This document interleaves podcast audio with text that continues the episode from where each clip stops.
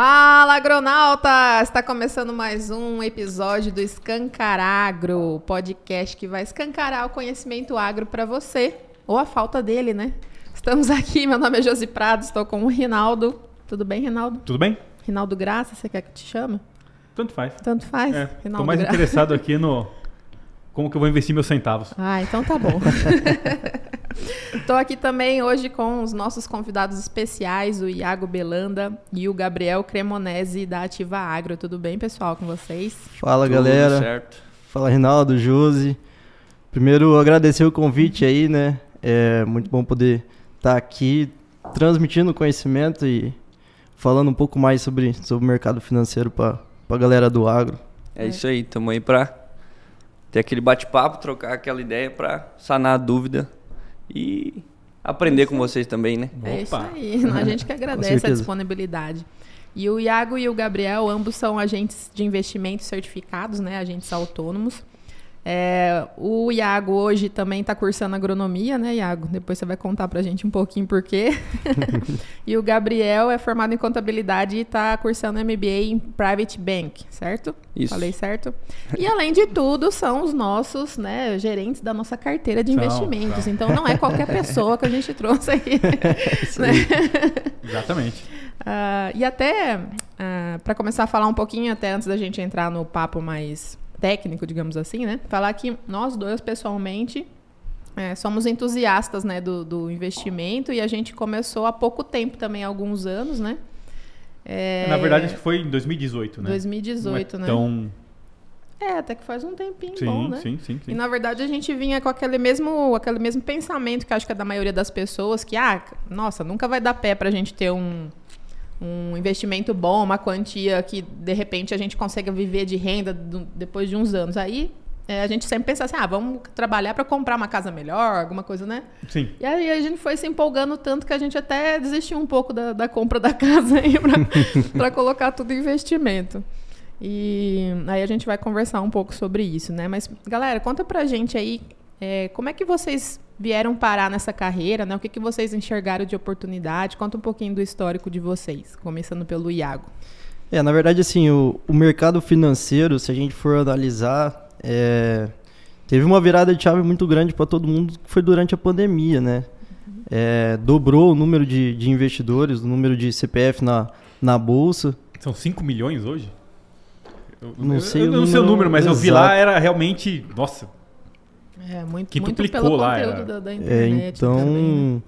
é, a gente já já está no, no mercado de assessoria, na verdade, um pouco antes. Na verdade, quando a gente foi tirar, eu e o Gabriel tirou junto a certificação, né? E quando a gente começou, quando a gente enxergou esse cenário, né, conversando tal, sempre é, fazendo network, você vai ouvindo as pessoas e, cara, aí você, você começa a abrir um pouco os olhos, né, para o mercado financeiro. Eu comecei muito novo, eu comecei com eu comecei a abrir o olho para o mercado financeiro com 19 anos, que eu comecei a enxergar, a pesquisar mais e tal. E no começo, em fevereiro de 2020, foi quando eu falei, não, vou tirar minha certificação, quero ser assessor de investimento, né? Uhum. E aí um mês depois veio pandemia, fechou tudo, uhum. todo mundo perdido, aí foi virou aquela loucura a bolsa também, né? Vocês já investiam nesse, nesse, nesse período, então vocês viram que que, é, despencou. que que foi, né? O mundo na verdade, nem nenhum analista sabia falar ao certo o que, que ia ser, quanto tempo ia durar, como que, ia, como que as empresas iam é, ser no pós-pandemia, né? Ninguém sabia. Então, coincidentemente, foi muito bom o meu período de aprendizado, porque você vivenciar tudo isso aí, né? É uma das maiores crises do século, acredito que só, só menor que a. Se a gente for jogar aí de 2008, Na verdade, superou né? a crise de 2008, né? Então a gente pode jogar que, que é a maior crise do século. Uhum. É, e se ouvindo os analistas, todo mundo sem saber muito o que fazer, e você participando, você entrando naquele mundo, foi, foi fantástico, né? Ao mesmo tempo estava estudando para a prova, acabou que depois só consegui fazer a prova lá em maio, aí deu tudo certo, a gente tirou a certificação, né, para para atuar como assessor de investimento. Gente, o nome da certificação é Ancor né, para você poder atuar como agente autônomo de investimento. E a partir disso aí foi no pós-pandemia, né, todo mundo se adaptando aquele modelo que antes era só ficou todo mundo de home office, depois modelo híbrido, né? Híbrido presencial e, e online. E hoje as coisas voltando já quase 100% ao normal. Mas a gente ainda vivendo muitos reflexos da, é, da ficou, né? pandemia, né? né? A coisa ficou, né? É, então, é, hoje se fala até de. Ainda se cogita recessão nos Estados Unidos, ou talvez uma recessão global, então tem, tem muita coisa para a gente vivenciar ainda no, Você no sai de pandemia, né? entra na guerra lá, nesse negócio aí, né? É, a gente vai falar sobre essa recessão aí global também daqui a pouco. e você começou fazendo aquela day trader, aquelas coisas assim? Você começou nessa ou não? Porque tem muito adolescente hoje que tá na onda, né? Curioso, mexendo com essas coisas. Meu irmão mesmo, por exemplo. Ah, boa. Foi mal aí, Taina. Na verdade, é, nunca apesar de eu estar no mercado financeiro, eu nunca, nunca fiz day trade, uhum. nunca me interessei. Na verdade, o day trade ele é uma forma de acho que não pode julgar uma forma de investimento, mas sim de especulação, né? Que o day trade é, é, é, é análise gráfica, é, né? Uhum. Então, uhum. nunca me identifiquei muito com isso e a gente sempre seguiu uhum. priorizando o, os pilares, né, do, do investimento, que é a diversificação de carteira sim. e pensando sempre no investimento a longo prazo. Tá vendo, gente? Cuidado com isso. e você, Gabriel, conta um pouquinho pra gente como você veio parar nessa carreira. Bom, eu sempre tive um, um lado um pouco puxado para essa questão de investimento, setor bancário e tal. Só que nunca tive muito acesso. Trabalhava em contabilidade na época, conheci o Iago. E a gente era amigo, assim, conhecido, né? Não tinha muito contato, mas um bate-papo lá na faculdade acabou que ele me contou sobre, sobre o que ele está fazendo, né? Estudando para certificação. Eu me interessei. Aí falei, fui pesquisar, né? Fui atrás, ver como é que era. Falei, cara, vou, vou fazer isso daí. Aí larguei a contabilidade só para estudar para essa prova. Era meio da pandemia ali. Meu pai até ficou meio, uai, vai largar aí no meio do, do do caos. Da pandemia, não, não sabe criei filho para ser, ser assistente. Assessor de investimento. não sabe o que, que vai ser e tu vai abandonar. Eu falei, ah, fazer o quê?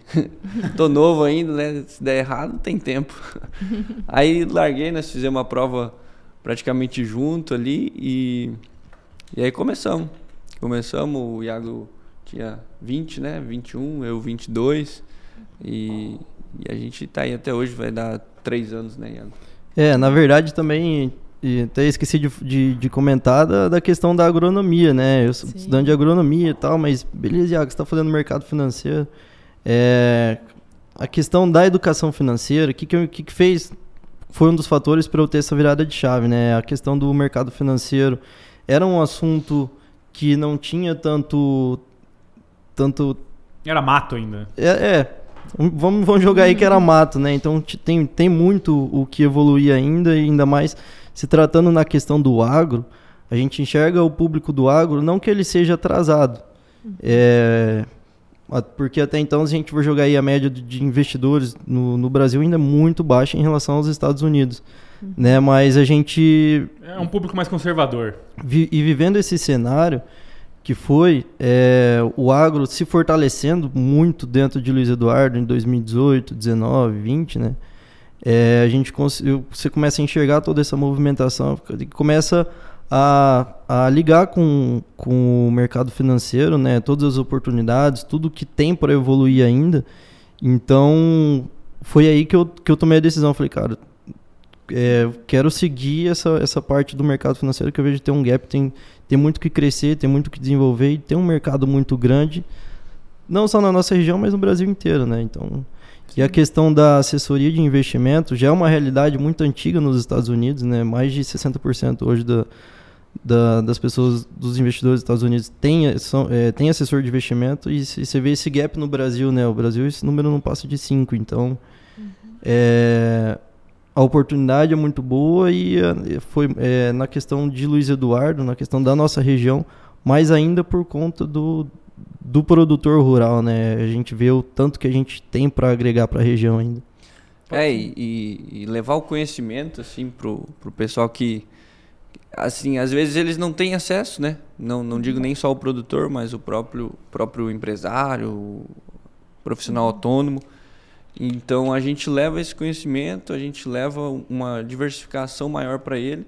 que aqui na região a gente pega comparado a grandes centros como São Paulo, Rio de Janeiro, as capitais, e que lá já tem uma, uma dinâmica mais, já roda mais essa situação, uhum. já é mais de conhecimento, aqui ainda igual mencionou antes aqui, o mato ainda, ainda é alto, tem muita coisa para acontecer. Uhum. E a gente está aqui para ajudar, né? É verdade. E nada substitui né, o acompanhamento pessoal mesmo, né? Porque é, tirando como exemplo a gente, a gente estuda esse assunto também, já fez alguns cursos na internet, né? Claro. Temos as nossas opiniões. Né? É, tem, mas assim, nada substitui a opinião de, de alguém, né? De alguém que você pode contar ali, né? E tirar dúvida. Então, por mais que a internet avance e tenha esse tanto de conhecimento, eu acho que é, nada tira essa, essa vantagem, né? é, um... eu acho que se você for conversar com cinco pessoas diferentes sobre o investimento, cada uma vai ter uma opinião. Sim. E, e a primeira coisa, uma delas com certeza vai ser: uhum. perdi dinheiro fazendo day trade, não sei o quê. Outra vai ser: não, day trade é bom. Então cada um tem uma opinião, cada um se adequa com uma coisa. Uhum. E é de cada um, né? É do perfil. Eu acho que, tem, assim... tem uns que vão se dar bem, outros que não vão. Então. O, o, grande diferencial da assessoria de investimento é a proximidade, né? Sim. É a proximidade e é, essa proximidade de poder auxiliar o cliente na tomada de decisão, né? Ah. Eu, eu, eu, também tenho um pensamento assim com a, com a, com a expertise das coisas, sabe? Uhum. Beleza, eu estudo, eu vou lá e faço, mas não é o meu foco, não é o meu. Exato. Exatamente. E aí tem um cara que tá lá, que só vê isso todo dia, o dia todo, tem treinamento sobre isso, Exato. e eu não vou. Sabe? É, eu, eu, penso muito nisso. O cara é ele vive disso. Isso. Aí eu não Exatamente. vou consultar esse cara quando eu for fazer é, uma movimentação significativa, né? Quando é coisinha tem aquelas brincadeirinhas que a gente faz, mas é tudo no, no, no, âmbito do pequeno, né? Agora, quando realmente. Não, isso aqui tem uma proporção, pode impactar. Deixa eu lá ver com o Iago lá, que, que, que o pessoal tá falando, né? Que ele tá. Até outro dia estava no Uruguai lá, num treinamento, né? É, semana retrasada. Então, como é que eu vou saber mais, por mais que eu leia, que eu Sim. estude, que, que o cara que tá ali, né? É, essa questão do. Essa questão assim também do Uruguai, né? É interessante porque a gente sai só do, do cenário doméstico, né, falando de Brasil, mas enxerga o que, que realmente está acontecendo no mundo, né? Querendo ou não, o, o Brasil, é, vamos, vamos falar assim, é, beleza, ele está tá no, tá no G20, mas a nossa moeda, o real, é considerada é, tá dentro das cestas de, de moedas exóticas do mundo, né? Então, é, a nossa relevância, na verdade, a gente for pegar só só o valor de mercado da Apple, né? Equivale a cinco vezes o valor de mercado de todas as empresas listadas na B3. É mesmo? É. então a gente está falando de uma magnitude, magnitude né? É totalmente, totalmente diferente. Você tá lá visitando outros países, né? Igual a gente estava em Londres também, final do ano, em outubro do ano passado, visitando gestoras, bancos, conhecendo, ouvindo, né? Você começa a ver com a importância de é, do investimento, da diversificação dos investimentos, né? Não ficar só dentro aqui do Brasil, correndo o risco Brasil e é aquele, aquele ditado, né? Nunca colocar todos os ovos na mesma cesta.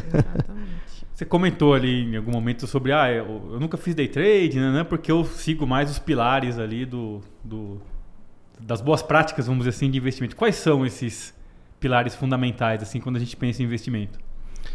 Primeira coisa, é, pegando o gap do, da, daquilo que eu falei de não colocar todos os ovos na mesma cesta, né? É, os pilares é a diversificação do, do patrimônio. Você nunca ficar exposto só é, dentro de. Vamos jogar primeiro dentro de uma moeda, né? Só, só dentro do real. Você, é, se hoje existe a possibilidade de você diversificar parte das suas aplicações na moeda mais forte do mundo, que é o dólar, né? É, por que não? Né? Uhum. Acho que ninguém acorda lá dentro do lá dentro da, da Inglaterra e fala, ah, hoje eu vou colocar meu patrimônio inteiro dentro do Brasil, né? é, acho que não. então... Mas, é. existe uma regra, vamos dizer assim, beleza, vou diversificar, né? Teoricamente, eu pegar meu patrimônio lá, colocar 97% numa coisa e 1% em cada três, eu diversifiquei. Teoricamente. Mas existe uma, uma regra, assim, que fala, não, não né? ó... Nem teoricamente. Bom, mas. Não, se você for pegar ao pé da letra, eu diversifiquei. não diversificar está 100% em um. Não foi, não foi proporcional, mas diversificou. Exatamente, não foi proporcional, mas eu diversifiquei. Tô, tô sendo. Entendi. É, seguindo ao pé da letra. Existe alguma regra, assim, que fala, ó, oh, não, tem que tanto explorar nesse tipo de segmento, tanto nesse, tanto nesse? É muito dinâmico e ajustado isso, né? Vai de acordo com o perfil. Daqui a pouco, se o cara também é mais agressivo, o cara quer se expandir mais, ele pode diversificar um pouco mais ali para outras moedas, né? Daqui a pouco não só o dólar, mas outras moedas. Ou então o cara pode segurar mais ali, igual você falou, tem 97% numa coisa e diversificar um pouquinho em outra. É muito de perfil, muito muito dinâmico. Mas eu digo assim, por exemplo, é, que nem o pessoal fala, vou pegar lá o que eu sei um pouco, né? Ó, criptomoeda, por exemplo, não expor mais do que 3 a 5% do patrimônio, né? É, renda variável, não ah, passar então. de tanto, sabe? Eu digo mais nesse sentido, assim, existe um, um uma regra a seguir, pelo menos um norte na verdade, assim, é... vamos, vamos puxar os dois lados, né? Igual o Gabriel falou, vai muito do perfil de cada um, do perfil de investimento de cada um e também é, da estratégia. Da, da estratégia de investimento, né?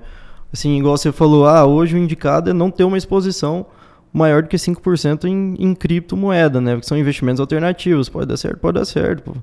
Eu acredito que a gente ainda vai ter uma valorização muito grande na, nas criptos, mas é, não deixa de ser um investimento alternativo e, e muito arriscado.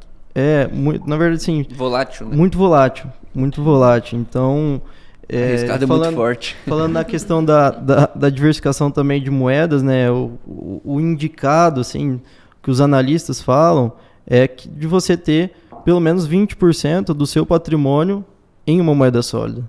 Certo. No caso, uhum. fala o dólar, né? Exato. Uhum. Uhum. Então, é, em via de regra, não existe aquela fórmula mágica.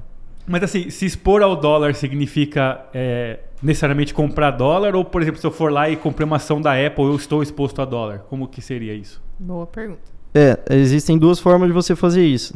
Né? Através de BDRs, que daí você vai estar comprando é, em reais dentro da Bolsa Brasileira é, uma fração da, da, da ação da Apple mas ainda você, você ainda vai estar exposto em reais.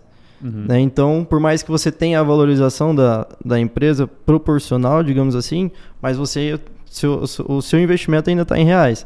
Então, daí na questão de você tirar o risco real, né, que é a nossa moeda, não faz sentido. Agora, se o seu objetivo for realmente diversificar a moeda, ter, ter exposição no, no dólar, aí sim, aí você tem que você vai ter que comprar dólar mesmo. É, você vai comprar dólar, você vai fazer seu investimento em dólar e vai estar tá comprando diretamente a ação da Apple. Então daí o jogador vai estar vai tá tendo a valorização da empresa mais variação, exposição à variação cambial. Uhum. Né?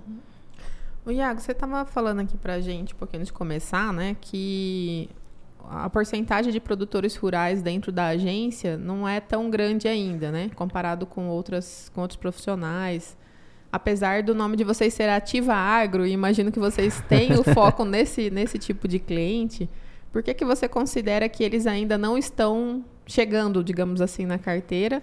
E em relação ao que o produtor rural fala muito, né? Que o melhor investimento é em terra. Como é que você quebra essa objeção? Porque o cara tem um dinheiro lá sobrando, ele automaticamente ele quer comprar mais terra, né? Uhum. Como é que vocês veem, assim, quebrando essa objeção? É, na verdade, assim, apesar do nome, né, Ativo Agro Invest, todo mundo, uhum. todo mundo diz, ah, mas vocês são focados só no produtor rural e tal, mas, na verdade, a nossa carteira de clientes, ela é muito, muito diversificada também, né, de uhum. médicos, profissionais autônomos, né, empresários e produtores rurais, por aí vai. É, a gente tem o a afinidade com o público do agronegócio, porque aí a gente joga a história da empresa da Ativa Agro, né? Ela começou em 2012 como uma corretora de grãos, hum. né, que veio veio crescendo. Hoje são várias empresas, tem a Ativa Agro Corretora de Grãos, tem a Ativa Agro Insumos, tem a Ativa, Ativa Agro Cerealista, Transporte e Ativa Agro Invest, que é o escritório credenciado da XP. Ah, entendi. Né? Uhum. Então, voltando ao que você falou do ah, o produtor rural sempre buscou investir em terra. Né? E assim, eu acredito que é um excelente negócio. Sempre foi, dentro do Brasil, um excelente negócio investir em terra. Né? É, e, o, e as margens do produtor rural são muito boas. Uhum. levando a, a margem de, de, rentabilidade anual e também, a, além disso, ainda tem uma valorização muito grande na, no patrimônio, né? Uhum. Tá imobilizado em terra. Então, mas a gente sempre vem batendo no ponto, principalmente na questão do RED, que é a proteção de preço nas commodities. Uhum. O objetivo é auxiliar na estratégia de comercialização do produtor, ou seja, otimizar a sua comercialização. Como? Tendo mais previsibilidade. Como que eu faço para ter mais previsibilidade? Fazendo o hedge, que é a, a proteção de preço na, na soja, ou no milho, no dólar, no algodão e por aí vai. É, e essa é só uma das partes que para agregar para o produtor rural, né? além do investimento. Então a gente sempre gosta de fazer o RED, o RED, se for traduzir assim, no, a nomenclatura é, é proteção, né? Proteção. Entendi. Então, então, se um cliente chega lá perguntando para vocês se vale a pena investir em terra ou fazer ou na bolsa, vocês não vão é, tirar ele do, do, do, da ideia de investir em terra, mas vão auxiliar em outra em outras é, partes. Eu acho né, que são de, de comercialização. São, são, casos e casos, uhum. né? Eu acho que vai muito do objetivo. Aí você tem que olhar é, como é que está o, o, o, o capital do, do cliente, o endividamento, qual que é o objetivo, em quanto an quantos anos vai se pagar. É, então tem, tem muita coisa a se analisar. Mas a gente sempre vem no, no ponto na questão do diversifica da diversificação de, de uhum. patrimônio, né? E mesmo essa parte que você está falando, né, do, do RED e tudo mais, você tem visto um, um, crescimento na procura dos produtores por esse tipo de serviço? Ou ainda está é, na média? Com certeza. Né? É? Na verdade, assim, o é, que, que aconteceu? Vamos pegar, pegar dois momentos, de 2019 para cá. 2019, o produtor rural vendia soja a 65 reais né? Uhum. Aí foi pro final de 2019, início de 2020 ali, quem tava vendendo a 75 tava feliz da vida.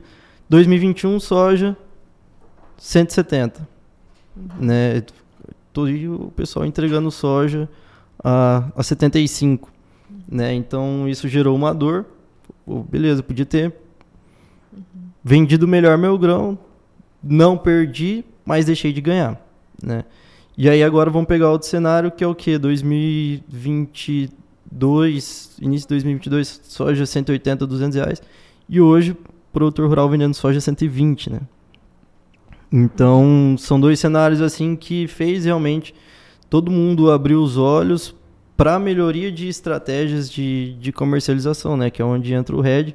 Que o RED ele abre a possibilidade de você poder participar dessa queda ou dessa alta. Como que é o RED na prática? Como que eu faço isso? Que, que eu tenho que fazer? Vamos, vamos supor... Ó, eu tenho, eu tenho soja aqui, ó. Quero fazer um red. Qual que, que determina a estratégia do a estratégia que a gente vai adotar no, na, na, na operação de red? É o físico, é o seu físico. O Rinaldo, produtor rural, tal, tem 100 mil sacas de soja ali.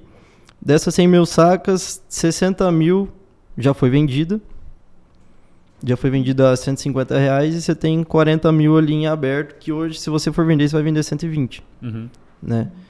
É, e aí, em cima dessas 60 mil sacas, como já foi vendido, o seu risco aí é o mercado subir e você não participar da alta. Sim, né? já foi, né? É, então daí a gente faz uma chamada call spread, que é a proteção de alta. E, no, e aí você tem 40%, 40%, 40 mil sacos que está em aberto lá. Então, Iago, eu acho que a soja vai subir e eu vou esperar, não vou vender a 120, não. não, não, não para mim não faz sentido. Beleza. Qual que é o seu risco aí? É só de cair. Cair. Uhum. Cair mais do que já caiu, né? Sim. Uhum. Então daí a gente faz a, a estratégia oposta, que é a, que é a put, né? Que é a proteção de queda. É, então, o que, que determina a estratégia a ser feita é uh, o físico do produtor, a tomada de decisão. Tomar decisão sempre vem do produtor, aí onde entra a assessoria, né, para poder auxiliar na tomada de decisão, fazer análise do mercado, poder passar a informação e auxiliar na, na, na, tomada de decisão. Em cima da sua tomada de decisão, a gente faz a estratégia do RED. Né? Mas aí nesse caso, tipo, eu. Beleza, eu estou esperando é, aumentar o preço para vender, né? Mas eu faço tipo um contrato para, no mínimo, não baixar do 120, é isso? É. Uhum. Como Mas... se fosse um seguro. Você vai pagar um, um valor uhum. ali para participar de um, de um percentual de, de queda ou de ganho, né? Depende da estratégia. E isso não é só para ah, commodity tá. também, vale dizer, né? É uma ferramenta do mercado, então para ações uhum. pode, pode ser utilizado também. Entendi. Qual, e qual que é o prazo? Ou você pode contratar o prazo que você quiser? O prazo também é determinado em cima da, em cima da, da estratégia que a gente uhum. adotar, né? E são, são casos e casos. Tem prazos pré-determinados, né? Na, Tem os vencimentos, vencimentos da, uhum. da bolsa. Mas daí você vai pegar o que mais vai adequar, né?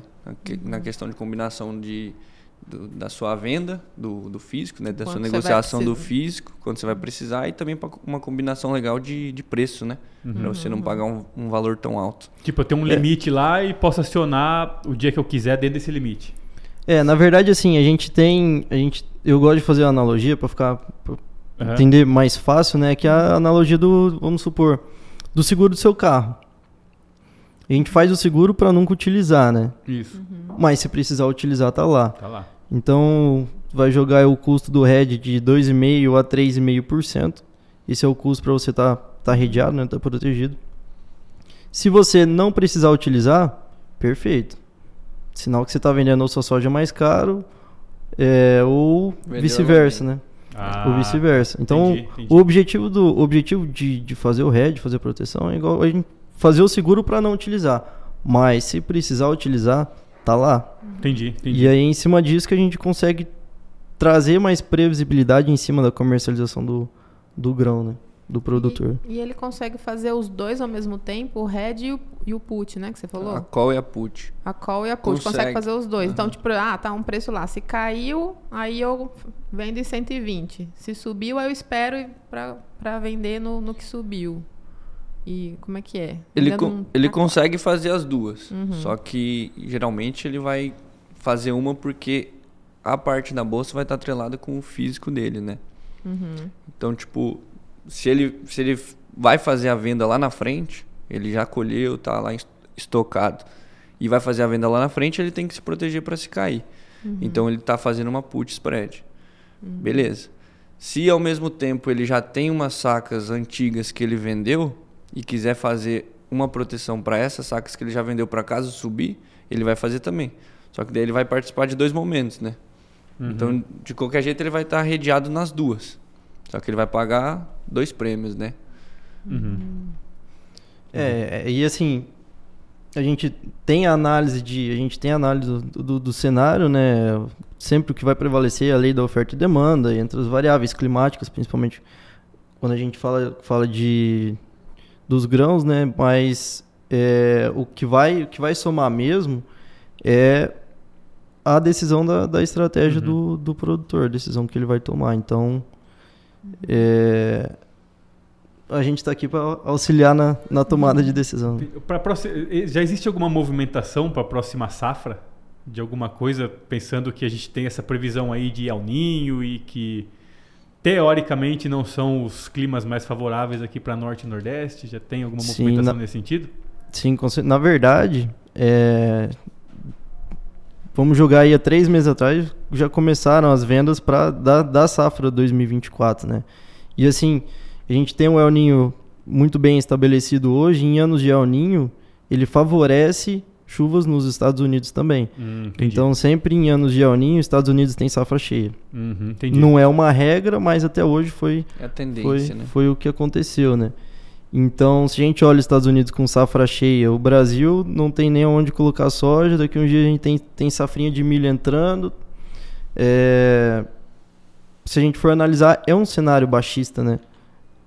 tanto para a soja quanto para o milho. Isso aí chama o produtor para já começar a utilizar essas ferramentas. Exatamente. E pessoal, vocês ajudam também na parte de captação de investimento, assim, de, de, de para o produtor rural ou sei lá para empresas? Vocês ajudam nessa parte também? Sim, toda a parte de, de, de captação e auxílio na montagem da carteira, né, de investimentos. Uhum. A gente está fazendo essa essa, esse auxílio, né? Uhum. Então a gente consegue, é, por exemplo, cuidar do produtor. Claro que às vezes ele não vai querer alguma coisa muito para longo prazo ou tão é, arriscada, né, volátil assim. Mais uma gestão alguma, de caixa. Né? Alguma coisa para gestão de caixa, alguma coisa para um fluxo. Entendi. Porque ele roda muito, né? Então às vezes ele vai ter ali o dinheiro, vai colocar lá, mas daqui 10, 15, 30 dias ele vai precisar, ou daqui 90 dias tem vencimento. Sim. Então, uhum. é, é uma dinâmica diferente, né? E aí volta naquela questão, é cada cliente tem o seu perfil, tem a sua demanda e é, a gente está ali para auxiliar. A gente faz isso, né? É. É muito individual. A gente faz isso. Sim. E a questão do. Vocês comentaram aí do Fiagro, que até era, era uma, uma dúvida que eu tinha antes, né, da conversa. É, o que, que é exatamente o Fiagro? E depois. E eu... como, como que está posicionado assim o agro isso, na bolsa é. como um todo, né? É, uma, são duas perguntas de isso, diferença. Mas vamos lá, falando, falando do Fiagro primeiro, né? E o comentário que eu ouvi é que o Fiagro, por exemplo, não funciona para pequenos produtores. Se isso procede e, e por quê? Em, em que sentido foi feita essa? Não sei, falou, falou no sentido de que eles não conseguiam ter o requisito mínimo para acessar esse investimento. Enfim, sabe essas conversas de, de boteco? Mas já, já que eu tô. mas, o que, mas o que é o Fiagro? Acho que, então, acho que, que quem que é te falou Fiagro? isso não sabe o que é Fiagro. Boa pergunta. Na verdade, o Fiagro é um fundo de investimento no agronegócio, né? É uma categoria uhum. de, de fundo de investimento. Igual os fundos imobiliários são negociados em bolsa, então você compra a cota, né? É, do, compra a cota do fundo, tem oscilação diária. E eles são lastreados em, no agro. Aí entra. É, entre outras categorias dentro, dentro do, dos fiagros, né? Que tem a parte dos direitos creditórios é, e por aí vai. Mas é uma forma do investidor, pessoa física, ele ter uma exposição na, no agronegócio. No final das contas, vai ser um fundo que vai estar tá comprando tudo que é ligado ao agro. Então, uhum. a carteira dele vai estar tá exposta a tudo que é do agro, terras, direitos creditórios, enfim. Uhum. E vai estar tá tendo uma receita em cima disso. Entendi. Então, daí, talvez essa questão aí do, de, de não uhum. ter o. Como é que foi que você falou? O pequeno produtor é, não, não ter, Talvez seja o, o próprio fundo que não, que não adquira pequenas terras. Porque, na verdade, não é questão de, de pequeno produtor ou não, porque qualquer pessoa pode ir lá e comprar uma cota de, de fiagro e ter essa, uhum. essa rentabilidade, né? Uma, uma vantagem desse, desse fiagro, é um fundo imobiliário também, é, não só de agro, mas os outros é uma, tem vantagem tributária, né? Porque você só paga imposto na venda da cota se ela tiver lucro. Então todo dividendo, por enquanto. Por enquanto, é. Por enquanto ainda, por enquanto. ainda não é tributado, né? Então é uma, é uma vantagem aí que o pessoal uhum. começa a aderir mais aos, aos fundos imobiliários, no geral. Mas aí, assim, a pessoa física pode comprar uma cota para investir, mas esse fundo também investe no, no produtor, né? Pelo que eu entendi. E Isso. aí o produtor pode ter acesso a esse fundo para é, custear né, a sua produção e tudo mais. E daí é que vem o retorno da, desse fundo, digamos assim. É, seria é fazer uma captação, né? Você uhum. fala é. assim. Mas aí, tipo, para ele conseguir acessar esse fundo, ele tem que ter algum pré-requisito? Como é que é? Mas, mas, ele, mas ele é isso mesmo? Que eu tava entendendo que ele era tipo igual um fundo imobiliário, assim. É, basicamente. Ele só compra terra. O fundo vai comprar terra, né? Ele não investe na produção em si. Tipo. Só se ele quiser administrar, mas não, não tem conhecimento dessa, dessa uhum. parte. O que a gente sabe é que ele vai estar tá adquirindo terra. É, Na verdade, seja por arrendamento. Vai da estratégia, né? É, vai da estratégia. Vai da estratégia do gestor, né? É. Do, da gestão se, do fundo. Se ele, ele pode estar tá pagando arrendamento, cuidar da terra e, e receber, né? É, uhum. não, não pagando arrendamento, ele pode. Dá, é, dá, dá um isso, exemplo isso, de um, assim, isso. um, um fiagro aí. Cara, hoje a maioria das gestoras tem, tem um, um uma parte, um fundo imobiliário ligado ao agro, né? A uhum. maioria Porque, assim, ó, Você falou o que, que, eu, eu, que, que eu entendia, né? Existe lá o fundo imobiliário normal, fundo, o FI, né? Que está lá naquela linha lá de um fundo que, vamos pegar um, sei lá, o HGLG 11 lá, que ele investe em barracões logísticos. Aí ele vai lá, ele constrói barracões logísticos e aluga para empresas utilizar aquilo ali. Então, seja como estoque, alguma coisa assim, né? E aí ele cobra um aluguel dessas empresas. Então, a partir do momento que você tem uma cota desse, uh, desse fundo, o que você recebe de dividendo é o aluguel do que o cara lá tá, tá, tá locando, né? Uhum. E eu achava que o fundo imobiliário era a mesma coisa, ou o Fiagro, desculpa, Fiagro. era a mesma coisa, só que voltado ao agronegócio. Em vez de, sei lá, um barracão logístico ou, um, ou prédios, assim, escritórios de alto padrão, ele fazia, sei lá, um barracão lá pro cara que vende produto químico, guardar lá o produto químico por um tempo lá e cobra aluguel do cara e você tem essa. Hum. essa Eu achava que era isso. Ele vai adquirir as terras e o cara vai pagar o arrendamento para ele. Pronto. Entendi. Uhum, uhum. E aí o cara pagando arrendamento é, é um aluguel. É, vamos é um dar o um exemplo do, do Risa Terrax, né? Do RZTR11. Sim. Ele é um fundo que, que comprou várias áreas, arrendou, né? E, e tem recebe o, o, arrendamento e distribui para os cotistas. Hum, entendi. entendi. Não, legal, bacana. E falando um pouco sobre. Depois a gente vai falar sobre a questão da, da crise, tal, tal, tal, né? Que, que, mas eu queria falar sobre o caso da SLC, né? Que abriu ação em bolsa. É, se vocês sabem como é que foi esse processo? Por que que, qual que é a vantagem de uma propriedade rural, por exemplo, chegar a esse nível? Claro, é uma empresa, né? Então a gente imagina que. É... Mas como que foi o processo? Qual que é a vantagem se qualquer empresa, propriedade rural, pode seguir esse caminho? Qual que, o que, que ele tem que fazer, né, para seguir esse caminho? Uhum. É, na verdade, assim, é, o objetivo de você abrir capital em bolsa é você fazer uma é você captar, né? Captar. É, você vai abrir mão de, de parte da empresa para poder ter a captação e aí dentro disso aí você tem que ter um projeto muito bem determinado. Por quê? Porque vão, vão ser os investidores que vão olhar o projeto e falar, não, eles vão abrir capital com o objetivo de expandir a, a empresa para tal lugar em tal setor, né? Ah, por exemplo, eu vou para mim aumentar em 50% a área plantada. É, eu Sim. quero comprar mais, sei lá, 50 mil hectares, um exemplo. Uhum. Mas é um processo muito árduo, né? Digamos uhum. assim, porque e burocrático. E burocrático. Você tem que Imagino. ter um, um tem toda uma análise uma auditoria muito rígida, você tem que ter todos o histórico de, de balanços financeiros, administrativos uhum. tal, porque se, a partir do momento que você abre capital na bolsa, você tem que prestar todas as informações para os investidores, né? Então é tudo muito bem auditado, é, uhum. existe um controle muito rigoroso. Auditor independente, inclusive. É. Uhum. Mas ainda acontecem algumas. Vamos jogar aí o exemplo das lojas americanas, né? Sim. Então. Quantas empresas tem, assim, a grosso modo, no, listadas na B3 ali com uh, essa característica de ser do agro? Hum.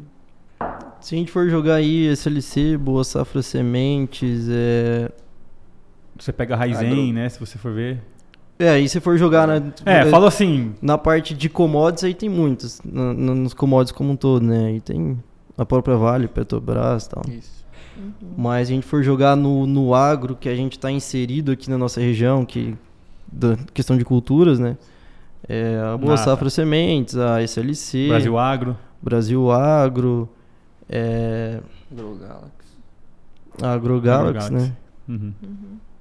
Acho que é, é, só voltando um pouco nesse negócio da, de abrir ação em bolsa, né? Acho que o processo, primeiramente, é você, acho que abrir uma hold, o pessoal fala para transformar o, o negócio familiar em empresarial, né? Para você conseguir fazer essa transição. É, se for, se for o caso do, do, do cara ser um produtor pessoa física, um produtor pessoa física, ele ele vai ter que fazer isso. Mas assim, Alguém quer mais café?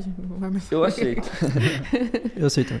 Eu não acredito que, que, que seja muita muito vantajoso para um cara que não é tão, tão grande Sim, assim. Porque a vantagem é só captar um é, valor É só captar maior, um valor. Né, e hoje em dia tá todo mundo bem capitalizado. A partir do momento que você abre o seu capital, você tá refém de outras coisas, né? Então você não tem só, você não faz só o que você quer, né? Por mais que você é. seja controlador, você tem que prestar conta para alguém. Com certeza. Então, é uma série de, de...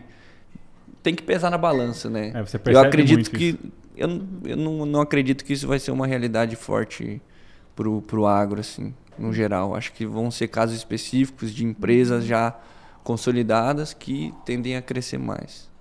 Uhum. É, mas ao mesmo tempo uma, uma empresa essa, por exemplo, como a SLC, ela ganha muito mais força para ir cada vez mais Com certeza. crescendo, comprando terra. Ter e- mais visibilidade, mais Sim. barganha, né? É, e assim, eu imagino que o cara que lá fora que tá comprando o produto dela também sabe que ela tá seguindo lá todas as práticas de SG, de, de Exato. governança, Isso. né? Toda essa, o cara que compra lá fora, ele tem essa, essa segurança, né? Pô, tô comprando SLC É. ali, eu sei que tá tudo certo. Isso. Uhum. Entendi. Então vamos falar agora. se Tem mais alguma dúvida em relação. Não, não. Eu, eu fiquei com um ponto na, na, na cabeça só, aqui, é, do assunto lá de trás, quando a gente estava falando da exposição do, a- da carteira de investimentos à moeda estrangeira, e a gente entrou no caso né, do dólar aí, que ele é o, o cara aí quando a gente fala nesse sentido, né? Mas ultimamente acabou sendo umas notícias aí muito de, de, de colocar a, como se diz assim, a longa vida do dólar em xeque. Quando você vê lá, por exemplo, Brasil e China tentando fazer acordos mais bilaterais, sem usar o dólar aí. Como que vocês veem isso? Existe realmente esse risco de- do dólar perder mesmo essa relevância, esse valor aí ao longo do tempo? Na verdade, sim, é uma jogada de, de descentralização do dólar, né? É, até que agora sim, inclusive ontem, antes de ontem teve o, Warren Buffett, né? Teve um pronunciamento dele e questionaram em relação a isso, né? Qual é a visão dele em relação ao, ao dólar como como fonte de, de reserva mundial, né? Onde ele vê daqui para frente. E ele falou que é, um dos pontos que ele falou foi que a- ele não enxerga no horizonte essa descentralização do dólar, né? Mas eu acredito que assim, o mundo ele tá muito o, o questão do questão financeira está muito mais globalizado, né? Hoje está muito mais fácil de, de você conseguir ter exposição em outras moedas, tal. Mas se a gente for olhar, hoje tudo tudo que está ao nosso redor é dolarizado, né? Então, para existir essa descentralização, se um dia acontecer, vai demorar muito tempo.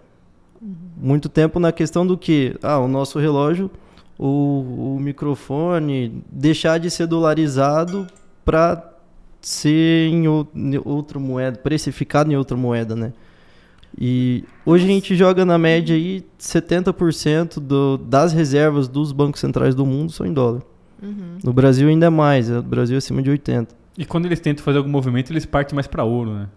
Pra estocar ouro, né? É, e eu não sei se eu vou falar uma besteira muito grande, mas eu acho que é mais fácil você caminhar para uma descentralização ser em criptomoeda, por exemplo, do que em outra moeda assim de algum país. Você quer dizer, tipo assim, o Bitcoin ser mais É, relevante do tipo- que a moeda da China? É, eu tô Hum. falando muita bobagem, você acha que é uma tendência?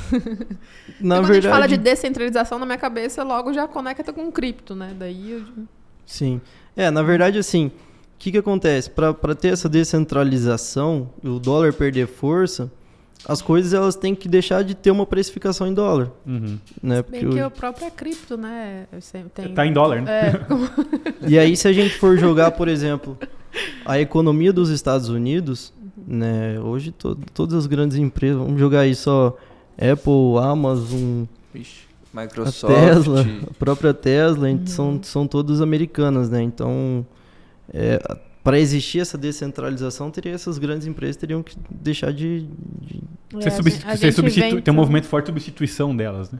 Uhum. A gente vê que a, a guerra mesmo, então, é em relação à tecnologia mesmo, né? Quem vai ser o país que, que vai ter a, a tecnologia mais forte, digamos assim, né? Pra, Pra lá. sustentar a moeda. É, É, na verdade, sim, são, é, são guerras comerciais, né? Uhum. Disputa de poder.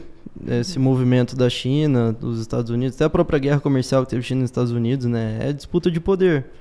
Mas a China, ela ainda é uma, uma economia muito nova, se a gente for analisar, né? 1990, em 1990, mais de 50% da população chinesa vivia na pobreza, né? Hoje esse número caiu muito. Mas o- um dos fatores também que todo mundo olha para na questão China é o que eles eles são uma economia muito fechada. Uhum. A gente não É. tem acesso a muitas informações lá dentro, né? Verdade, Então eles têm que se reinventar muito, né? Pra, repente. eles têm que passar por uma evolução muito grande lá e os Estados Unidos Tem que que, muito. têm que perder muita força. Uhum. E vocês acham assim que o, o- o Brasil, por exemplo, que é muito hoje cada vez mais focada em agro, né? Cada vez mais se especializando em ser um país agro. A gente pode entrar nesse cenário assim de tipo, ah, tá bom, vocês têm toda a tecnologia, mas a gente tem a comida. Quero ver que... e, oh, e virar uma potência por conta disso. Na verdade, acaba que o mundo inteiro ele cria uma dependência muito grande do Brasil. O né? Brasil é o é. queridinho, né? Todo mundo é, quer eu, ficar amigo. Eu, eu acho que assim, tipo, deixa o Brasil você, lá. Você deixa o cara, você, você meio que é, não fica dependente, né? Mas você quer ter aquele cara, fica dependente. Fica dependente. Se o cara tem a é comida, você fica, né? você fica dependente, né? Mas não sei se você fica dependente a ponto nesse sentido de, de, de, de, se tornar uma potência econômica muito forte. Tem que ser porque um cenário muito catastrófico. Não, né? eu digo, eu, eu, penso mais assim, a gente está falando de, de matéria-prima. Uhum. Eu tô é, vendendo sim. soja grão, eu tô vendendo, sabe? Uhum. Tô vendendo café grão. O cara Petróleo. lá tá, Você já viu aquela história lá de, ah, você pega lá, vende o café grão e o cara te vende a cápsula de Nespresso lá 37 sim, vezes sim, mais caro. Exato. Então, a gente teria que. Ter é, uma industrialização. É, Exato, é, até, a, até o próprio petróleo, é, a maioria é refinado uhum. fora. Se, se você pegar os países mais ricos aí, eles não são países agrários. Será que a gente ainda não se tornou uma, ponte, uma potência porque a gente não descobriu o jeito de industrializar o que a gente tem de melhor? E que agora que a gente se firmou como agro, se a gente industrializar no agro, a gente. Mas e o custo Brasil? A questão é que às vezes você pega aqui e você vai montar uma indústria aqui vai estar tá mais caro do que o cara lá fora. É. Por exemplo, eu, eu, fica muito, muito, melhor, muito mais barato de eu abrir uma indústria em outro país do que aqui no Brasil, na questão burocrática, na questão de é, imposto. Isso. Então acaba que as indústrias saem daqui, em vez, em vez de, de, de, de, beneficiar o, o, a industrialização do país, não. Todos esses, esses, esses, fatores né, acabam que pesam na tomada de decisão de é, uma Apple vir para o Brasil, por exemplo. É, você fica pensando assim, como que você compra um negócio que vem lá da China, cara? É uma torneirinha, Sim. sei lá, por que, que não faz aqui do lado aí? Tão Co fácil. Como? O negócio vem de navio, lá do lado do mundo. matéria-prima tem, né? Chega lá em Curitiba, pois fica é. cinco anos em Curitiba, depois ele chega na tua casa e ainda é mais barato. Pois é, como é que pode, né? A logística compensar. Vê o quanto então... que o Brasil tem potencial de, de ser muito mais, né? Talvez faltou liderança lá de trás já para é, isso é uma coisa que já vem diferente, antes, né? né? Como é que pra reverte? Começar diferente. É reverte, Agora reverter gente? deve ser muito mais difícil. Como é que reverte? Porque quando você fala, sei lá, falar em burocracia, essas coisas, vai estar muito atrelado ali a imposto, taxas e etc, né? É o que sustenta a máquina do é, governo, etc. Pública, né? e, a, e, a, única coisa que a gente está vendo é que ni, ninguém deles está disposto a, a baixar despesa. Pois é. Muito pelo, pelo contrário. contrário. É. Muito pelo contrário. Tá aí todo esse negócio aí de taxa de juros que não desce, que não sei o que, que não sei o que lá, porque a sinalização, imagino eu, tá, os caras que são especialistas para falar, mas a sinalização que o mercado tem é que o governo tá querendo gastar mais, não tá querendo conter. É, galera, então, ó, quem tá ouvindo aí, você quer mudar o Brasil? Comece a ser um político, mas um político honesto, tá bom? Que acho que esse é o nosso caminho. Precisamos Porque de vários. Precisamos de muita, uma força-tarefa de políticos honestos para mudar o caminho do Brasil aí. É, e na Considera, verdade... Considere essa carreira, mesmo que você tenha Vote favor. acho que ela tá se não, candidatando eu não, aqui. Eu, não. eu tenho vontade. Sério? Eu tenho. Aí, ó. Eu tenho. Eu tenho vergonha, mas eu tenho vontade. Meu Deus. Comece como vereador. É. Eu tô começando com podcast. Não, tá certo. É, formador de opinião. Vai, daqui a pouco você nem tá precisa vendo? fazer campanha, né? Seu podcast é. é... Né? Vai estar tá, vai tá o QR Code ali do meu número ali da candidatura. Meu Deus. É, pessoal, e, e falando, então, indo já para essa questão da crise mundial aí, né? A gente tem ouvido falar que está se anunciando, né, uma crise, nananã, que da, daqui a alguns anos a economia como um todo tem a tendência de queda, né, mundial, não queda, mas assim estabilidade. O que que vocês estão ouvindo em relação a isso? E o que que a gente como cidadão pode normal, esperar, né? Pode esperar e precisa se preocupar ou, ou se se mantém seguro. Né? Já tem que estocar comida em casa? Credo, quem tá ouvindo aí vai achar que. Na verdade, é, a gente passou por, por diversos momentos, né? É, ao longo de 2010, no pós-crise, 2008, para crise do Covid, né? Então muita coisa mudou. E a crise do Covid foi totalmente diferente, por quê? Porque a gente ficou em lockdown. Então, ficou tudo fechado. O único setor que continuou movendo foi o agro, né? Agro não para. É, então foi aí que os governos olharam, os bancos centrais, falaram, como que a gente vai continuar estimulando a economia, não vai deixar a economia parar com tudo fechado, né? Foi aí que começou aquele movimento de baixar juros e os estímulos, os estímulos monetários e também direto, os, estímulos, os estímulos direto para a população com auxílio, com auxílio emergencial, né? Então teve uma injeção de dinheiro muito grande para a economia não, não esfriar. E aí depois disso aí a gente começou a ver os reflexos que foi a inflação, que é natural, já era esperado. Né? Sim, então daí faz sentido. É, quando começou a vir a inflação, os bancos centrais começaram com o movimento de subir juros para controlar a inflação e esfriar a economia. E hoje, é, tecnicamente, os, os, Estados Unidos estão em recessão, né? Mas o motivo disso aí é o que? É, o aumento de juros, os Estados Unidos está na, na teve a maior inflação dos últimos, dos últimos 40 anos, não só os Estados Unidos, a Europa também, né? É, a própria Inglaterra está numa inflação de 10%, então... Qual é a ideia, explica pessoal assim, qual é a ideia de aumentar a taxa de juros e por que que ela segura a inflação? É, o motivo de subir juros é você tirar dinheiro, o, o dinheiro de movimentação, então tipo, vamos supor... Tipo assim, o cara tá... não pega empréstimo porque tá caro a gente está num, num, cenário de juros baixos, o que aconteceu? A gente viu a construção civil uma loucura, né? O preço do cimento dobrou tal, e por aí vai. É... Porque, Porque houve a procura. com juros baratos. Uhum, uhum. O juros estava barato, então era muito melhor eu pegar crédito que deixar meu dinheiro aplicado no banco com uma Selic a 2 que bateu, né? Entendi. É, então, rendendo 1,9, se for 100% CDI, rendendo 1,9 ao ano. É, e aí ficou até. A gente viu o movimento de altas, de retomada nas bolsas, justa, justamente por conta disso também, né? Porque não era viável deixar o dinheiro na renda fixa. E aí, depois disso, a gente sentiu o reflexo, foi a inflação. O que, que a gente faz? Que, qual que é o movimento dos bancos centrais? Né? Subir juros para poder pro, tipo, juros ficar caro. Na, dinheiro ficar caro. O uhum. dinheiro ficar caro, né? Muito menos gente pegar empréstimo no banco, tomar empréstimo no banco que está caro e deixar o dinheiro aplicado. Hoje você deixa, você deixa o dinheiro aplicado de 100% CDI, você tem uma rentabilidade de 13,65 ao ano, né? Aqui no Brasil. E aí isso aí esfria a economia, a lei da oferta e demanda. Legal. Baixa a inflação, né? E aí o, o grande temor é o que?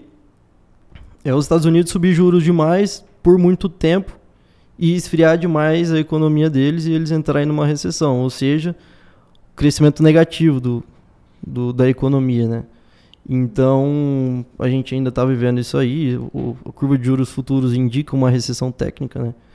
Mas a gente tem que aguardar para ver como é que vai ser, mas assim, falando a grosso modo, a recessão é a uhum. economia fria demais, né? Quando os Estados Unidos eles aumentam os juros, pode-se dizer que o pessoal tende a mandar o dinheiro para lá, porque eles estão pagando mais e eles também, vamos dizer assim, têm um rating lá de ser bom pagador. É, na verdade, você investir no, no Tesouro Americano é o investimento mais seguro do mundo, né? Entendi. Uhum. É, então daí teve esse movimento de alta, tá tendo esse movimento lá nos Estados Unidos de alta de juros. O que que acontece? É, fica mais atrativo você deixar o dinheiro no banco aplicado e até mesmo que daí gera o, oposto do movimento nas bolsas, né? Ah, eu vou ficar exposto em renda variável porque sendo que eu deixo meu dinheiro ali no, no Tesouro Americano rendendo, rendendo bem, né? Uhum. E aí até por isso que a gente tem esses movimentos negativos da, das bolsas. E a guerra mais ou menos entra onde aí? É mais naquela linha lá de, de preço de petróleo? Qual que é o, o lance da... O que, que a guerra tempera, vamos dizer, ainda em todo esse cenário aí? A guerra mexeu muito com as commodities, né? As commodities como um todo.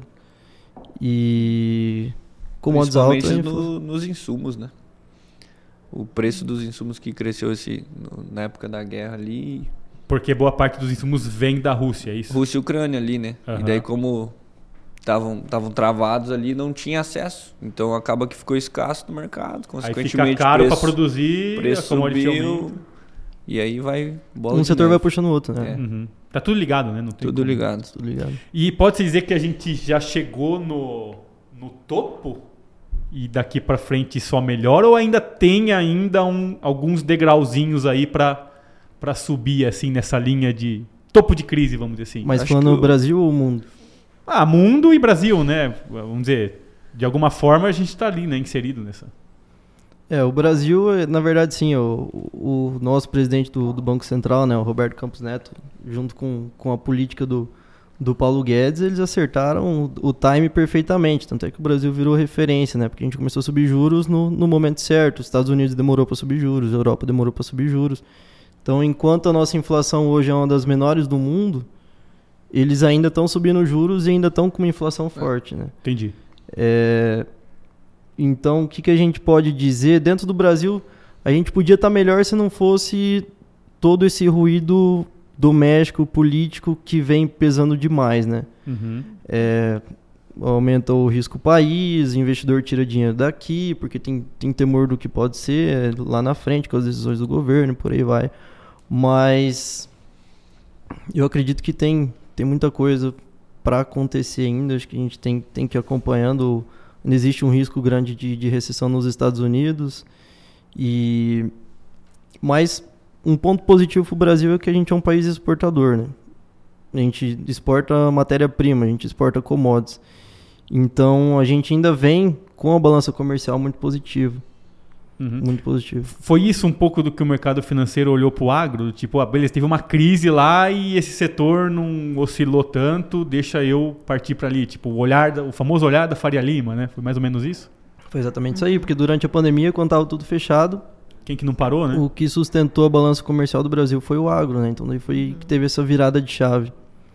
É, o agro funcionava e o mundo precisava comer, né? Então os olhos se voltaram ao Brasil, né? E, e aí teve uma galera exportando, exportando, exportando. O único setor que, que dava resultado era o agro. E aí teve uma galera da Faria Lima que foi conhecer uma vaca. foi ver lá que existia uma vaca ali. Não, eu que, eu, isso? eu, eu que estou muito na, na, na, ligada nessa questão das startups, né? Participo de uma aceleradora e tudo mais, né? A AgroInsight é uma startup, então eu percebi muito esse movimento mesmo do, do, dos investidores, né? Que a gente tem muito contato com o pessoal da Faria Lima. E a, a crescente, o crescente interesse no, no setor, assim, foi impressionante. De um, de um, de um ano para outro, assim, eles começaram demais a querer procurar a Agtex e a, o que a gente ouve falar é que tem muito mais investidor querendo, querendo investir do que startup agro disponível, disponível no ponto para ser investida, né? Então, tipo assim, eles estavam. Eles vieram com uma sede enorme para né, captu capturar essas startups e vendo que elas não estavam nesse estágio, eles começaram a investir lá na formação. Então, eles voltaram e agora eles estão de olho nas startups mais. que eles falam de early stage, né? Que é de novas, para poder conseguir investir na formação delas e, e, e, ter material, né, para depois investir. Então, tipo, tá muito aquecido mesmo a questão das startups agro, né? Por conta disso também. Desse olhar, né? Do... E o agro, ele é resiliente, né? uhum. né? Apesar do, apesar do fator climático, né? É, a gente vê produtores que se consolidaram, né? Não só aqui na região, mas a Rio Grande do Sul muito mais antigo começou. Sim. Uhum. A agricultura muito mais antiga do que aqui, né? A gente vê o agro muito consolidado e, e, com resiliência em todos os períodos do que o Brasil passou, né? A gente teve várias moedas, várias trocas de moeda nesse período e o agro sempre resiliente, sempre e de alguma forma pelo, pelo nosso tamanho, né? Vamos dizer que a gente fala assim, tava falando do El Ninho ali para nossa região aqui. Teoricamente ele não é ruim para o sul. Então às vezes, ah, tem impacto climático tem, né? Mas ele fica mais localizado, né, do que tanto Isso. generalizado. Você uhum. pensar pela extensão. Para a América do Sul no geral é bom, né? Exato. É. Exatamente. Você vai pegar a galera lá do Paraguai, Argentina. Argentina. Né? Pegar. Isso aí. E você fala, conta a história de vocês também em relação ao agro, que o Iago é estudante, né? É como que você vai unir isso, você, né? É, por que, que você resolveu Qual é o plano? investir E se o Gabriel tem algum histórico também na família, do agro e tal? Ou é só a região mesmo? Na verdade, comecei a faculdade em 2017, uhum. né? E quando veio pandemia, começou as aulas EAD lá, eu tranquei a faculdade e retornei, retornei depois. E, mas eu sempre gostei do agro, né? Minha família uhum. toda ligada ao agro, então sempre foi sempre foi o meu objetivo é se, man se manter dentro dessa dentro dessa cadeia, né? Sempre gostei muito. O mercado financeiro foi um foi um um achado. Não foi um achado, foi um, um, um, um como que eu posso dizer? Foi um a mais, né? Foi um, um, um extra. extra. que eu falei, não, seria perfeito eu conseguir vincular os dois, né? E, e aí foi onde a gente foi atrás do, do, do processo de certificação para se tornar assessor de investimento, né? E mas você cresceu mesmo assim, então, contato, né? Tipo, veio, veio você falou da, da família, né? Te, teve família, assim, é, que, que vive do agro? Ou como você chegou na região? Você é nascido daqui? Na verdade, ou... ah, tá. sou paranaense, né? Uhum. Nasci em Autônia, Paraná. E sempre morei lá até os meus 12 anos. Depois, nos meus 12 anos, a gente vim com os meus pais aqui para Luiz Eduardo, meus pais e meus irmãos. Minha família tá toda, continua toda lá ainda. Meus avós, por parte, tanto por parte de mãe, tanto por parte de pai, são do agro, né? Tem, são, uhum. tem fazenda lá na, na pecuária. E, e foi o que eu sempre, foi o que eu sempre quis, né? Uhum. E Luiz Eduardo me fez expandir muito mais a minha visão para o agro, né? Porque aí, quando a gente fala em questão de proporção, os, os produtores do, do Paraná, com proporção de áreas aqui, né? é, é muito diferente. Então daí você vê realmente o tanto que o agro tem a desenvolver e, e quando a gente, vamos, há 20 anos atrás, quem falava do, do potencial que tinha a região oeste da Bahia, né? E hoje, Sim. Piauí, Maranhão, Tocantins... Tudo partindo daqui, né? Tudo partindo daqui, então...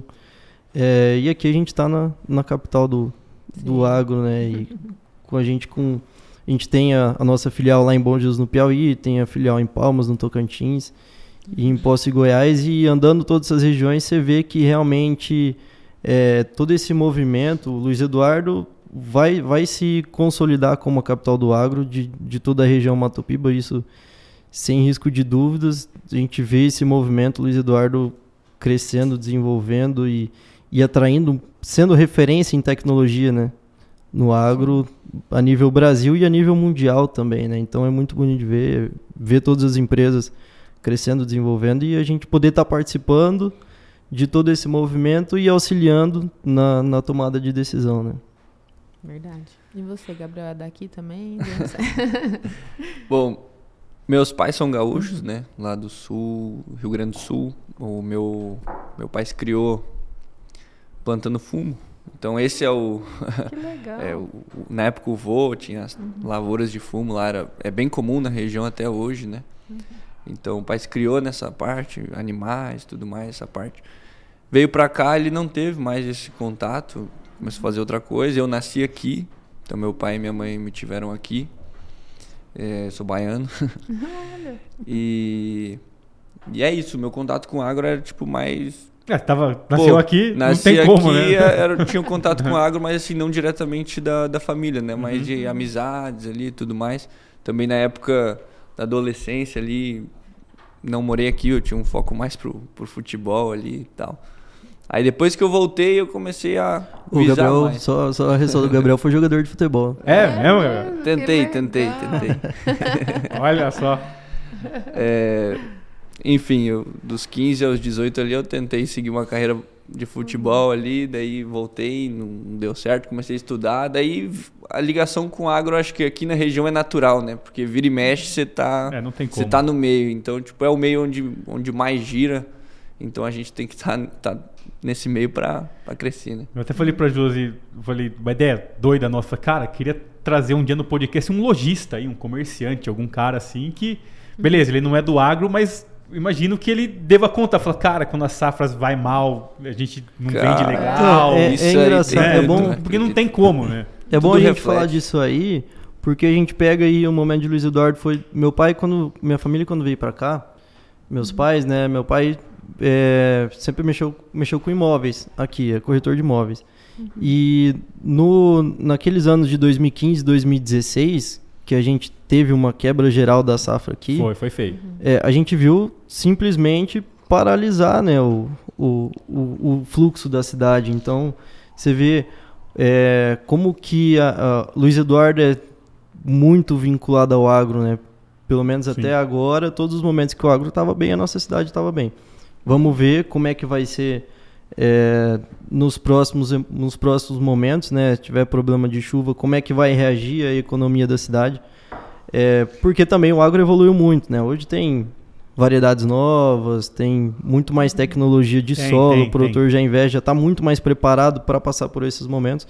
Vamos ver como é que vai ser na prática, né, uhum. em momentos de problemas climáticos. Mas eu acredito que Luiz Eduardo de 2015 para agora já evoluiu muito em diversos setores, lógico, puxados, puxados pelo agro, mas está muito mais diversificada a, a economia da cidade, né? Isso é muito bom. É, você vê uma cidade de 23 anos, do tamanho que tá, é... tem que ter um porquê, né? Até na, na própria pandemia ali, a gente praticamente não sentiu economicamente aqui, né? Por mais que cada um se Sim, é recolheu, é ficou um pouco mais cauteloso ali, mas a economia continua girando bacana. É tipo, tipo, esse Walking Dead aí que a gente via em São Paulo, a gente não é, viu aqui, aqui, né? aqui não tinha é, muito Não, não disso, tinha, não né? tinha. Lá você, você via a foto de São Paulo na Paulista, lá, aquele feno rodando ali, né? É. Não, não, não, e no mundo, né? No mundo, Esses dias eu tava vendo uma publicação deles fazendo, comparando, pegando fotos dos pontos turísticos das cidades no mundo, né? Londres, Paris...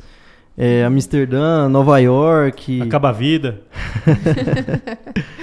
E aí você vê assim que foi realmente uma coisa que ninguém nunca imaginou que poderia acontecer e, Não, e aconteceu. Cara. E o Luiz Eduardo a gente teve um reflexo muito menor. De, é, a gente, por mais que a gente tava no meio da pandemia, a gente não parecia que tava não passando parecia. por uma pandemia. Né? Não, não parecia. Se recusava a acreditar, assim, algumas pessoas. Doideira. É, a gente que, tinha, que tem, né, parente em São Paulo, o pessoal mandava a situação, a gente realmente, né... É Os caras tomavam banho todo dia, você tem ideia. Sacanagem.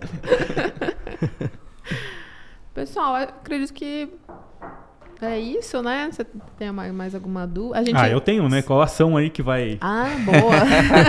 Pergunta vai... de milhões. É, que divulgação aí que eu compro aí. Vale mais do que milhões. É. A gente sempre acha que vocês guardam umas cartas na manga, assim. É, aí não, não, tem informa... não tem informação privilegiada. Né? Mas é, todo, todo mundo gosta de fazer essa pergunta, né?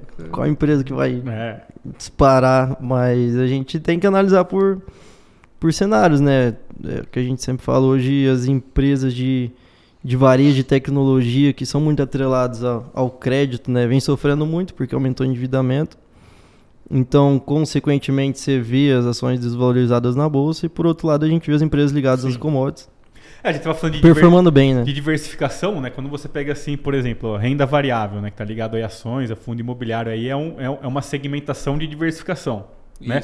E aí dentro dessas você ainda tem a diversificação Isso. dentro dela. Tá, beleza? Das, da carteira de ações que eu tenho, quais são os setores que elas estão. Então, ah, tem essas aqui que são do agro, essa aqui está ligado à energia elétrica, essa aqui está ligado a combustível, essa aqui é, é varejo. Ainda tem essa a diversificação olhar muito o segmento, né?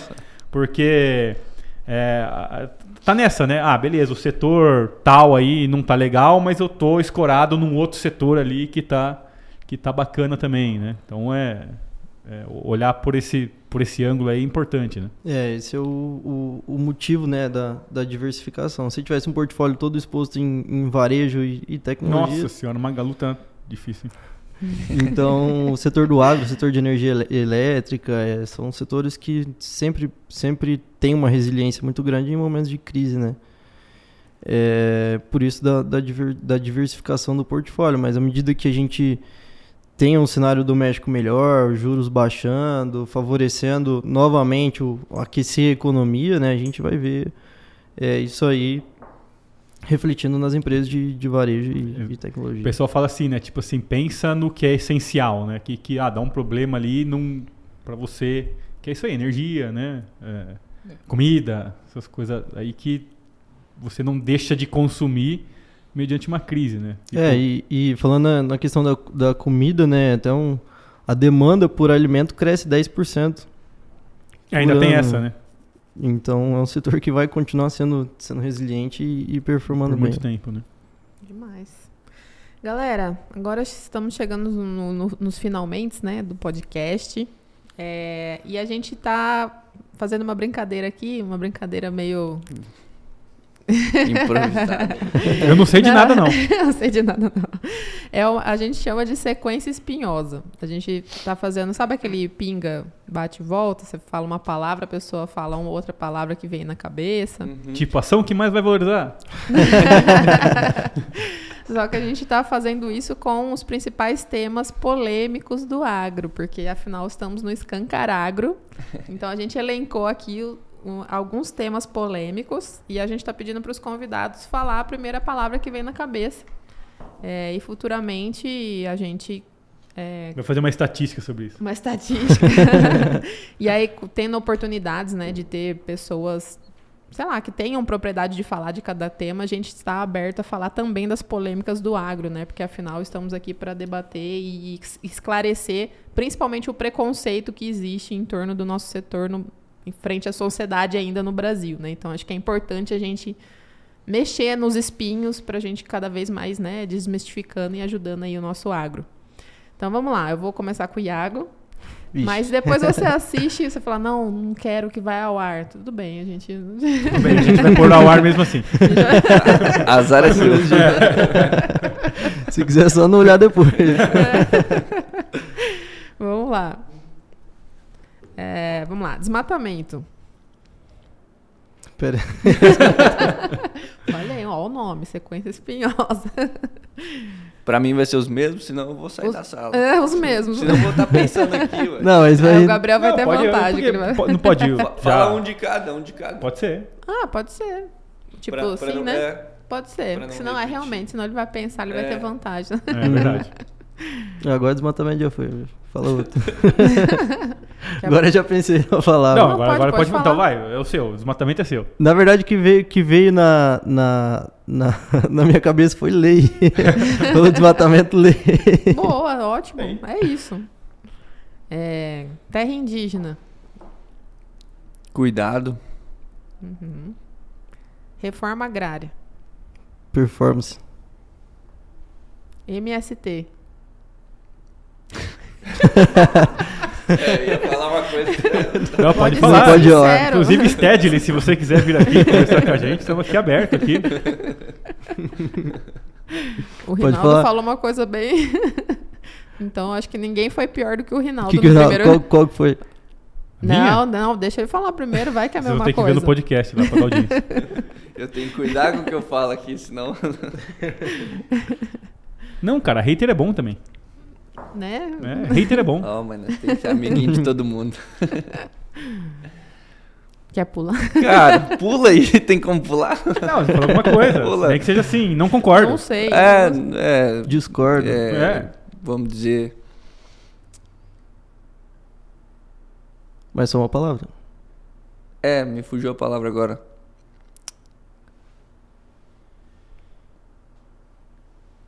Bom. Agora vai aquela música de suspense, é, aquela, hora, viu, editor? é agressivo demais, sabe? Tá, ótimo. beleza. Intenso ótimo, perfeito. Demais, é. Perfeito, é isso aí, perfeito. ótima análise. Fazendas verticais. Futuro. Inteligência artificial. Futuro. Mudanças climáticas. Perigo. Pressão internacional. Cuidado. Uhum. Pesquisa brasileira. Evolução. Políticas para o agro. Necessário. Eu ia falar a mesma coisa, eu pensei a mesma coisa. e agro do Brasil em relação ao mundo. Futuro também. Essa pode, essa pode repetir. É, essa aí pode. agro, agro do Brasil em relação ao mundo. É o, é o, do Brasil futuro, futuro mesmo. No, vou repetir também, porque. Não, beleza. Porque na verdade, é, na, na, com certeza é o futuro, porque assim, se a gente for analisar o agro do Brasil, o Brasil é o único país que, que ainda consegue, tem muita área para expandir, né, na, na, questão da produção agrícola. Os Estados Unidos não consegue expandir mais, só se for verticalizar a produção. Europa, uhum. né? Europa também nem se fala, né? Então, Brasil, futuro.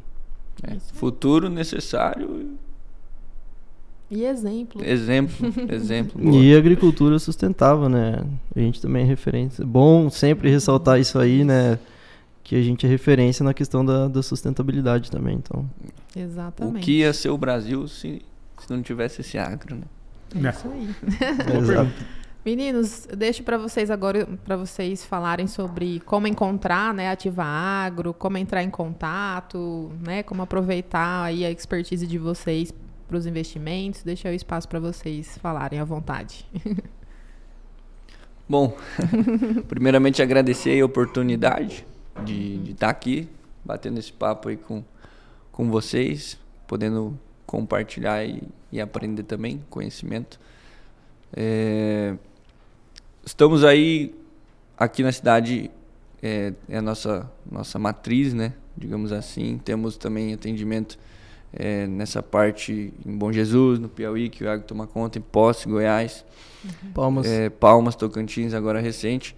Então a gente está em todas essas re regiões.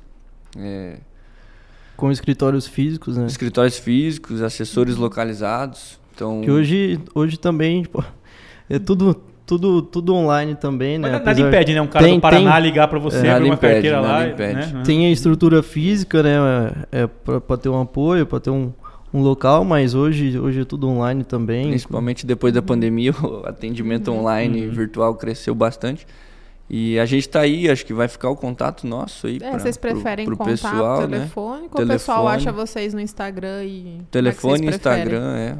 Uhum. Telefone. Sim, também os dois. O Instagram é Ativa Agro tudo junto, né? A gente vai deixar aí também. Arroba é. Agro Invest, né? É, Arroba Ativa Agro Invest. É que tem o Instagram da, da Ativa Agro e da Ativa Agro Invest. São ah, duas empresas tá, tá diferentes. Tá, tá, Isso, ah, tá. tem é, os dois. Então tem o arroba Ativa tem o arroba Gabriel Cremonese, arroba Iaco Belanda. Boa. Arroba é cada um. O telefone vai ficar aí, né? A gente uhum. a gente está sempre disposto a receber é, uhum. o cliente, conseguir atender e entender o que é de necessidade dele, para a gente poder dar um parâmetro mais macro para o cliente e conseguir fazer com que ele atinja os objetivos financeiros dele, né? Então a gente está à disposição para isso. Poder, tanto... poder diagnosticar. Diagnosticar, né? A gente é o, o, médico do mercado que a gente fala. e invistam, né? Interessante. Né? Com certeza. E deixar uma dica aí para todo mundo que tá ouvindo é invistam, aprendam é, porque quanto antes a gente começa a investir, a acumular patrimônio, a diversificar, né, a ter uma estratégia bem definida, é, é aquele negócio, a gente tem que plantar hoje para colher lá na frente, então conhecimento sempre é bom e estamos aí à disposição para para quem quiser tirar dúvidas, conhecer mais sobre o projeto também. Você falou que, que ia dar uma dica e o Rinaldo já olhou assim pensando que era uma ação. Né? eu tô, aqui ainda esperando a ação. Acho que ele vai me falar aqui no final. A, a, hora, a hora, que terminar a gravação aqui, eu, eu dou a dica de ouro. Beleza.